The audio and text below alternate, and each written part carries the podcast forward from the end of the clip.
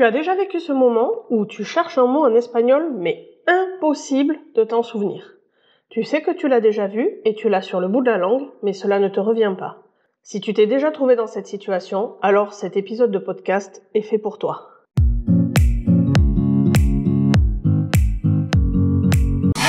Bienvenue sur Espagnol tout simplement. Je m'appelle Miren Chou, je suis professeur agrégé d'espagnol et j'ai créé le site leblogdespagnol.com pour t'aider à progresser facilement en espagnol. Si tu es à la recherche de ressources, d'astuces et de stratégies pour simplifier ton apprentissage et accélérer tes résultats, tu es au bon endroit. Dans ce podcast, je partage avec toi des outils précis et concrets pour t'aider à atteindre tes objectifs en espagnol dans la joie et la bonne humeur. Alors, installe-toi confortablement et c'est parti pour l'épisode du jour.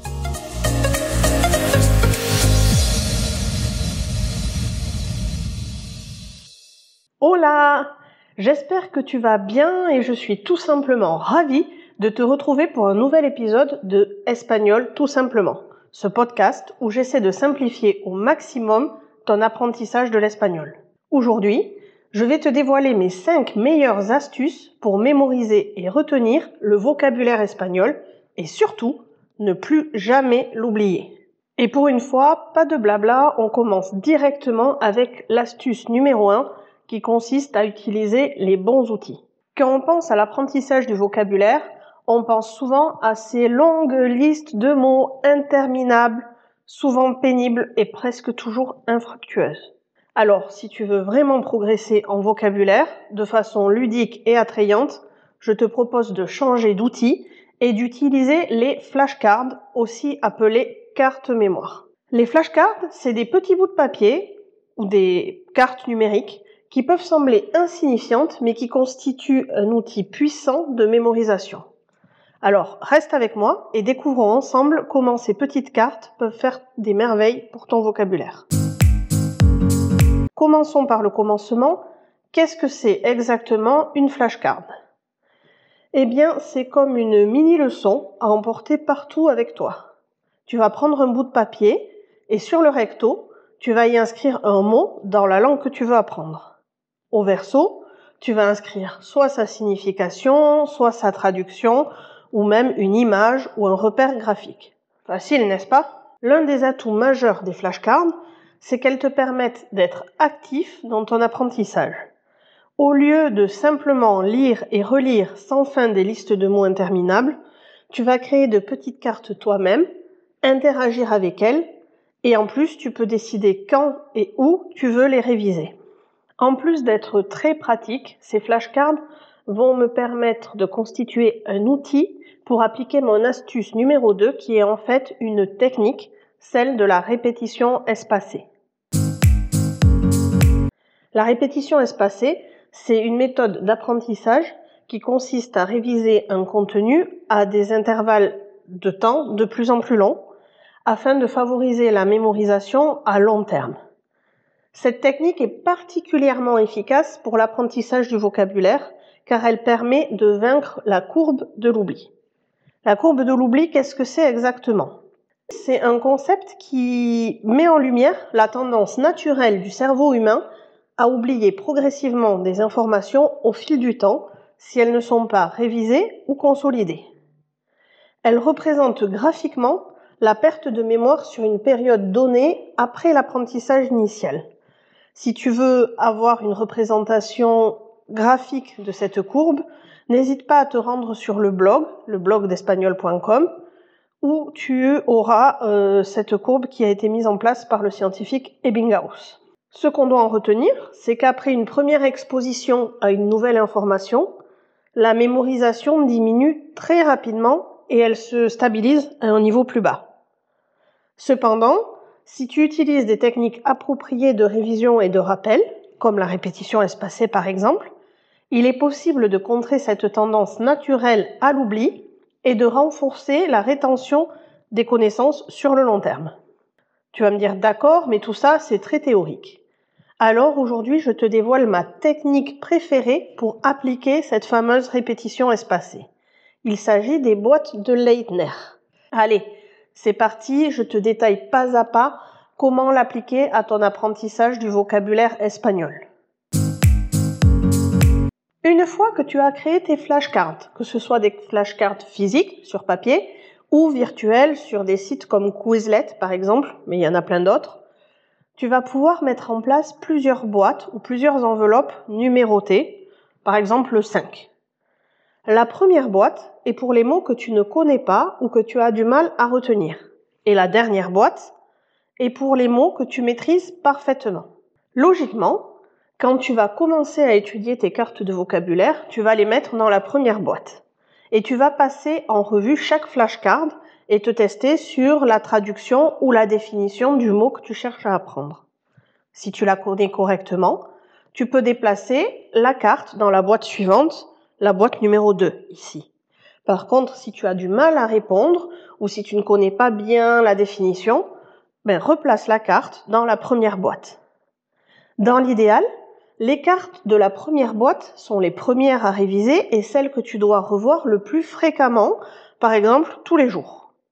À chaque révision réussie, tu déplaces ta carte dans la boîte suivante et les cartes de la deuxième boîte seront révisées à un intervalle plus long, par exemple tous les trois jours. Et les intervalles entre les boîtes augmentent à mesure que tu progresses. En déplaçant les cartes dans des boîtes avec des intervalles de révision de plus en plus longs, tu utilises en soi la répétition espacée. Ça renforce ta mémorisation à long terme en révisant des mots au moment optimal pour les consolider dans ta mémoire. En utilisant ce système de répétition espacée avec les boîtes de Leitner, tu maximises l'efficacité de ton apprentissage du vocabulaire en ciblant les révisions aux moments les plus propices pour renforcer ta mémoire à long terme. Si on résume, la répétition espacée constitue une vraie clé dans le monde de l'apprentissage. Et je dirais même que c'est mon astuce préférée parmi les cinq que je te propose aujourd'hui. Ma troisième astuce, c'est de contextualiser le vocabulaire. Pour moi, le contexte, c'est un élément méconnu mais fondamental dans l'apprentissage. Les mots ont beaucoup plus de sens quand ils se baladent dans de vraies phrases. Essaie de les intégrer dans des situations ou des phrases qui te parlent. À défaut, associe-les à des images ou à des illustrations. Ça semble vraiment anecdotique et basique comme astuce, et pourtant, je te garantis que ça change tout.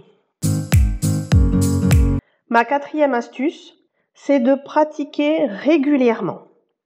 Je ne te le dirai jamais assez, la pratique, c'est la clé pour progresser vraiment en espagnol. Tu peux pratiquer via des exercices ciblés comme par exemple rédiger une petite histoire avec le vocabulaire que tu peux mémoriser. Tu peux rédiger un article de journal, tenir ton propre journal intime en cherchant des mots du quotidien et tu vas voir que ça va les rendre beaucoup plus concrets et euh, contribuer à t'aider à les mémoriser. Tu peux aussi utiliser des applications amusantes, des jeux, des cahiers de vacances. Plus tu prendras du plaisir à réviser, plus tu pratiqueras la langue et plus la mémorisation sera facile. Ma dernière astuce, c'est de personnaliser ta méthode. Sans pour autant t'éparpiller, je pense que tu peux prendre des conseils lus dans différents endroits ou écoutés sur différents podcasts. Il faut que tu essaies chacune des astuces qu'on te donne et voir si elle te convient ou pas. Que tu choisisses des cartes mémoire virtuelles ou des cartes papier, il faut que tu adaptes les méthodes dont on te parle et dont tu prends connaissance à toi. Tu essaies, si ça fonctionne, tu gardes, et si ça fonctionne pas sur toi, tu cherches une autre astuce ou une autre façon d'apprendre. On a tous des manières d'apprendre différentes.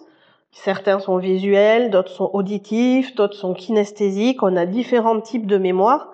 Donc une même astuce ne peut pas convenir à tous. Ta propre méthode celle qui te convient vraiment et qui est tout à fait adaptée à toi, tu ne pourras la créer qu'en testant les différentes astuces, en voyant si elles te conviennent ou pas, en les ajustant et en les adaptant. D'ailleurs, j'en profite pour te lancer un appel et solliciter ton aide.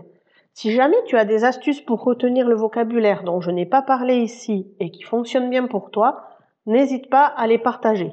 Tu peux m'envoyer un mail à hola, h o l a leblogdespagnol tout attaché.com ou partager tes astuces sur la page Facebook ou sur Instagram. Comme ça, tu pourras aider d'autres apprenants en espagnol à améliorer leur technique et à mémoriser plus facilement le vocabulaire. Voilà, tu connais maintenant mes 5 meilleures astuces pour retenir le vocabulaire en espagnol et ne plus jamais l'oublier. À présent, c'est à toi de jouer. Choisis une étape ou une astuce qui te parle et mets-la en action dès aujourd'hui. Merci d'avoir écouté cet épisode de Espagnol tout simplement. S'il t'a été utile ou que tu l'as apprécié, le meilleur moyen de le soutenir est de t'abonner au podcast sur la plateforme d'écoute préférée et de laisser un avis positif qui aidera d'autres personnes à le découvrir. Je te dis à très bientôt pour plus de conseils et d'astuces pour maîtriser l'espagnol. En attendant, adios et hasta pronto.